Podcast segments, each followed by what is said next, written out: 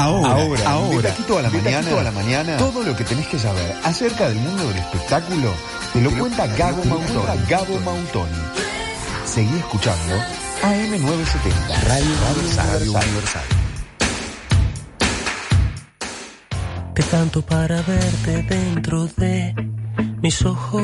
Gabo Mautoni, bienvenida de Taquito hoy con un gran invitado, amigo de la casa. Buen jueves, chicas, ¿cómo están? Bueno, buen jueves también y buen día y bienvenido a nuestro invitado, el señor Daniel, Daniel Drexler, que estamos acá en las casi que en la cuenta regresiva ya para presentar este, este nuevo disco, el, octavo, si no me equivoco, ¿no? El octavo, sí. Para presentar Aire. Se presenta mañana en la sala del museo. Eh, bueno, contanos, ¿cómo, ¿cómo está la expectativa? Recuerdo habernos cruzado cuando la celebración de Uruguay es música, allá por, ¿Qué año fue? ¿Qué, año? Pero fue este año cuando, cuando se estaban... ¿En qué momento? Claro, cuando la celebración en Magnolio de la reapertura y demás, ah, donde pudimos intercambiar algunas palabras de lo que había significado tener ese disco pronto y, quedarse así como eh, con, con, las ganas atragantadas. Bueno, llegó el momento. Imagínate, ¿no? El disco estaba listo el 15 de febrero, ¿no? Y bueno, en el medio se nos, se nos vino toda esta locura encima y ahora hace ocho meses que no me subo a un escenario, así que estoy con, los nervios de la primera vez. Imagínate, mañana noche, pero si para algo me sirvió todo este tiempo de, encierro y todo lo demás es para darme cuenta lo que me gusta y lo necesario que es para mí subir un escenario. ¿no? Es casi una situación terapéutica y estoy esperando la noche de mañana desde hace dos, tres meses que la estoy palpitando, ¿viste? Como un jugador que está por jugar un clásico, ¿viste? Que la noche anterior no duerme y da vuelta para un lado y para otro en la cama. Así que estamos este, con, mucha expectativa y con, mucha alegría y sobre todo con mucho agradecimiento con todas las personas que hicieron posible que en Uruguay tengamos recitales presenciales. ¿Y este disco es pre-COVID o nació durante la pandemia? Es pre-COVID y sin embargo, ya desde el nombre, tiene como un montón de cosas que encajaron en, cierto humor que se instaló durante esta locura que estamos viviendo, ¿no? Eh, aire. Se llama Aire. Tenés una canción dedicada a la distancia. Que cuando uno escucha distancia, ahora está muy utilizada la palabra por el tema de la distancia que tenemos que mantener entre nosotros para la prevención. Pero vos la escribiste por la distancia física con tu familia cuando estás de gira. Sí, especialmente con mis hijas. ¿no? Sin embargo, para mí, en medio de, de esta situación de pandemia, esa distancia tomó otro significado. Es la distancia con mi viejo que vive a ocho cuadras de casa en, el museo y no lo puedo abrazar hace ocho meses. Entonces, básicamente, no sé, como que la canción, yo empecé a sentir también que la gente me escribía como diciéndome gracias, porque la canción había tenido como una especie de significado para ellos que no era el original, ¿no? Pasó a ser como una distancia medieval, distancia de personas que están en una misma ciudad o distancia que están, de personas que están en un mismo lugar en un mismo cuarto y tienen que mantener distancia física por, por la situación. Pero en realidad eso pasa casi siempre con las obras artísticas, ¿no? Uno lo hace desde un lugar, pero quien lo recibe también le da el significado que le suena, le resuena adentro. Totalmente, totalmente, y eso siempre es bienvenido, ¿no? Mm. Yo lo puedo ir escrito con, con una intención, cada cual se apropia de ella, yo la suelto al viento, ¿no? Claro. Daniel, fuimos, fuiste lanzando también una vez que el disco, como vos lo decías recién, ya estaba, ya estaba listo pre-pandemia fuiste lanzando paulatinamente, eh, bueno, el corte del disco, después algunas, algunas canciones más a modo de, avance. Y el 12 de noviembre se publicó, o sea, se lanzó, digamos, digitalmente el disco, que ya está en todas las plataformas. Para quienes aún no lo han escuchado, los invitamos ahí a recorrer el universo de la internet para buscarlo. Y hay una, una, una canción muy significativa que creo que es el corte del disco, que es eh, corregime si lo digo mal, pero es por qué la infancia es tan corta, ¿verdad? Es verdad. Y me parece algo como muy significativo y que evidentemente habla, habla mucho de, vos o de tu relación con la infancia. Sí, sí o no. Yo, yo, mi infancia cuando la viví, ¿no? tuve la sensación de que fue larguísima. Me acuerdo, te ibas en noviembre de vacaciones y cuando volvías a encontrarte con tus compañeritos en marzo había pasado Mucho tiempo. un siglo, ¿no? Este, porque el tiempo siempre es una alucinación, ¿no? es una alucinación sensorial y uno va cambiando la forma en que percibe el tiempo a lo largo de la vida. Ahora que me tocó ver la infancia de mis hijas con la perspectiva de un adulto, fue rapidísimo. Me dio una tristeza cuando vi que se terminaba. ¿no? ¿Cuánto tienen tus hijas? Y la mayor ahora tiene 13, va a cumplir 14, y la chiquita tiene 11 y va a cumplir 12. Ah, casi adolescente ya. Ah, La, la grande ya es adolescente. Ya es adolescente ya es rock. y la otra ya está ahí. Sí, ya pasé de super papi a super nabo. Hoy mañana le pregunté, mi amor, ¿querés venir al concierto mañana? Ay, papá. la chiquita viene, pero la Ah, grande ya no Hay viene. que aprovecharlo cuando son chicos, te das Sí. cuenta que después. Yo ya la, la- la liberé. Y la verdad que otra cosa que me llamó mucho la atención es que la humanidad duplicó su expectativa de vida en los últimos 200 años. Hasta bien entrado el siglo XIX, promedialmente vivíamos 30, 35, 40 años. Entonces, para una persona de la edad media, la infancia era más de la mitad de la vida. Y para mis hijas va a ser probablemente menos de un octavo. Eso es tremendamente injusto. No, pero también me llama, eh, este dato que lanzás eh, me lleva a pensar también en la falta de natalidad, de cómo cada vez hay más veteranos sobre la Tierra, ¿no? Sobre todo en este país. Y vivimos más, el asunto también preguntarnos cómo vivimos, eso eh, ese plus que se nos suma por la ciencia, Claro. eh, cómo lo vivimos, cuando en realidad también hay eh, mucha gente que, que no apuesta a, a traer como nuevas vidas al mundo, ¿no? ¿Estás Mira, al lado le, diste un nuevo enfoque a la, a la pregunta, no me he dado cuenta de eso. El peso global de la infancia en la humanidad cada vez es menor. Tremendo. ¿no? Exacto. Y, y yo creo firmemente que gran parte del secreto de, de la felicidad en la vida es no perder la capacidad de asombro, de asombro la inocencia, eh, la capacidad creativa, ¿no? la intención lúdica que uno tiene en la infancia. Yo de hecho aproveché la infancia de mis hijas para meterme en ese mundo de vuelta Claro. y tratar de jugar todo lo que pudiera, ¿no? tratar de entrar en esos viajes eh, de presente continuo, sensorial. eh, y bueno, ta, es, es una canción de protesta. ¿Te de salieron, protesta. ¿Te salieron artistas los dos o no? ¿Que tienen algún dejo? ¿Algo? Yo trato de no meterme ahí. Trato de no meterme, dificilísimo. ¿no? Eh, dos por tres, este, Vero, mi señora, me dice, Dani, por lo menos cuando las veas tocando el piano no te babes, ¿no? Por lo menos disimularlo.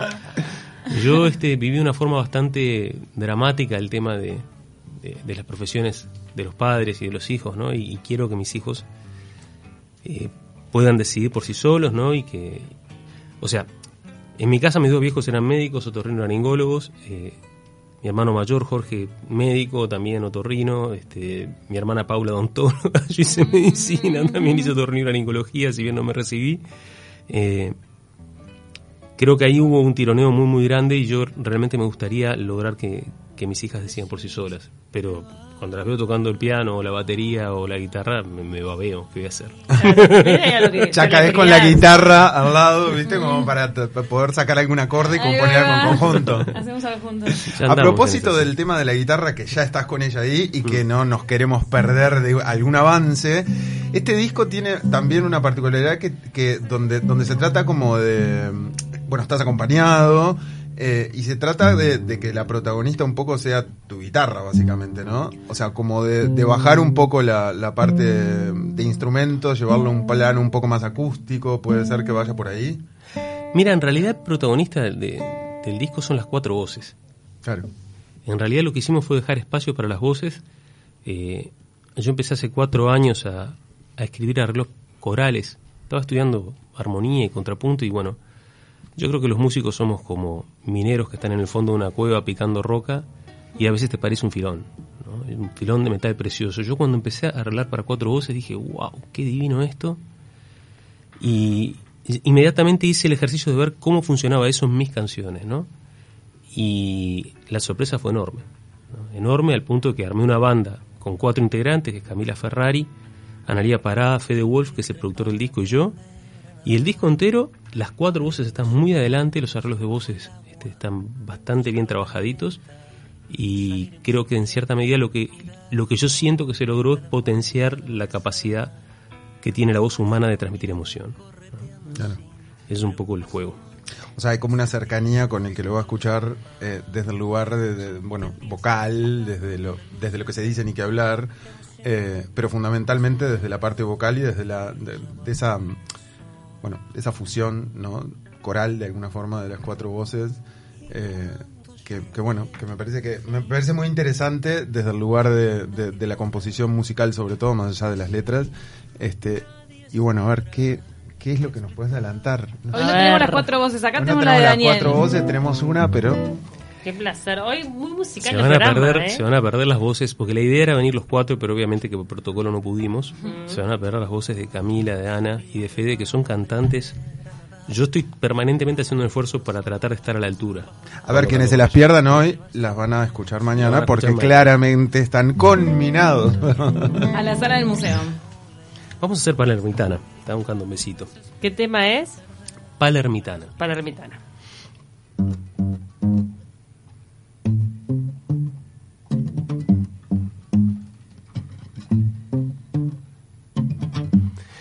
Corrió reguero por la vereda al ver tu brillo copar la cuadra. Sos un imán que cebó mis ojos, un torbellino de pura gracia. Pasan tambores, vuelan banderas, las manos arden la calle.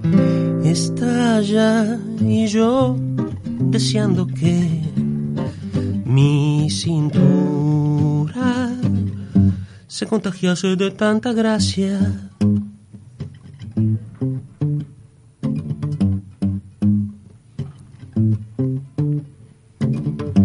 Quien comprendiera el sutil misterio del movimiento que te acompasa, quien descubriera la gracia oculta de la belleza que tenga lana. Hay una luz que te ilumina, vos sos el centro al igual que el sol, y yo un planeta torpe que va girando, buscando el paso a tu alrededor.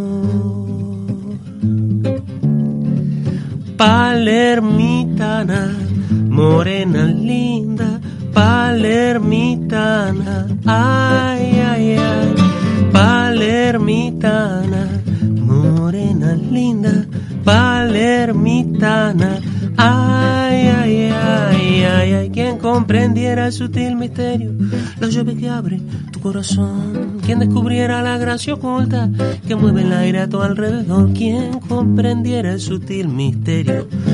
Tu corazón, quien descubriera la gracia oculta alrededor,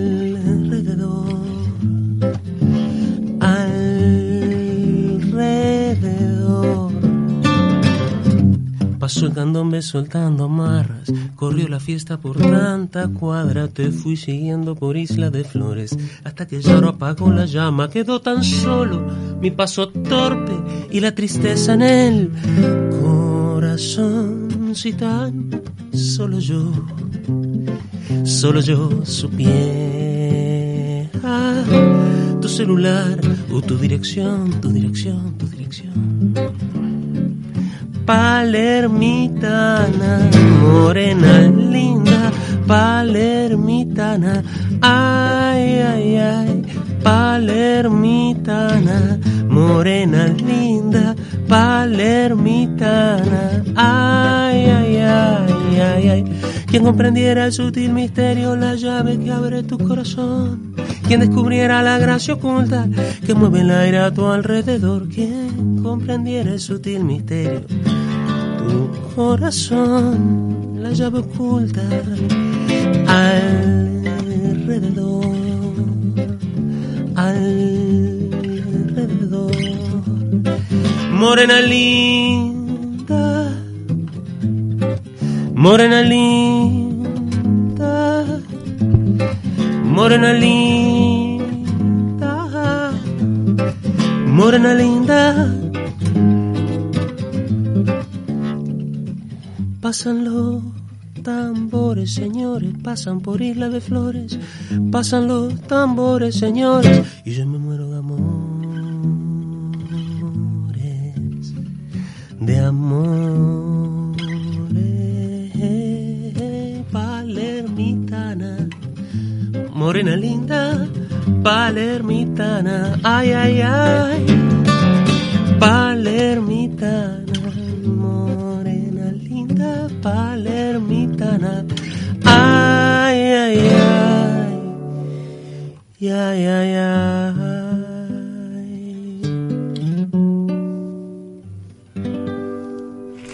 ¡Opi! ¡Imponente! Canción compuesta para la señora Camila Civils. Ah, Palermitana, nos llevó a Isla de Flores, ¿eh? La verdad. ¿Estás viviendo en Palermo? Yo vivo en Palermo ahora. Muy bien. Bueno, vos vas de La hice paseo. claramente pensando en vos. ya cuando vivías en Nueva no York estaba- sabía. Cuando no estaba Claro. pelirroja, ¿viste? Pero vos, vos vivís en buceo, se ve que cada tanto vas a Palermo y te inspirás.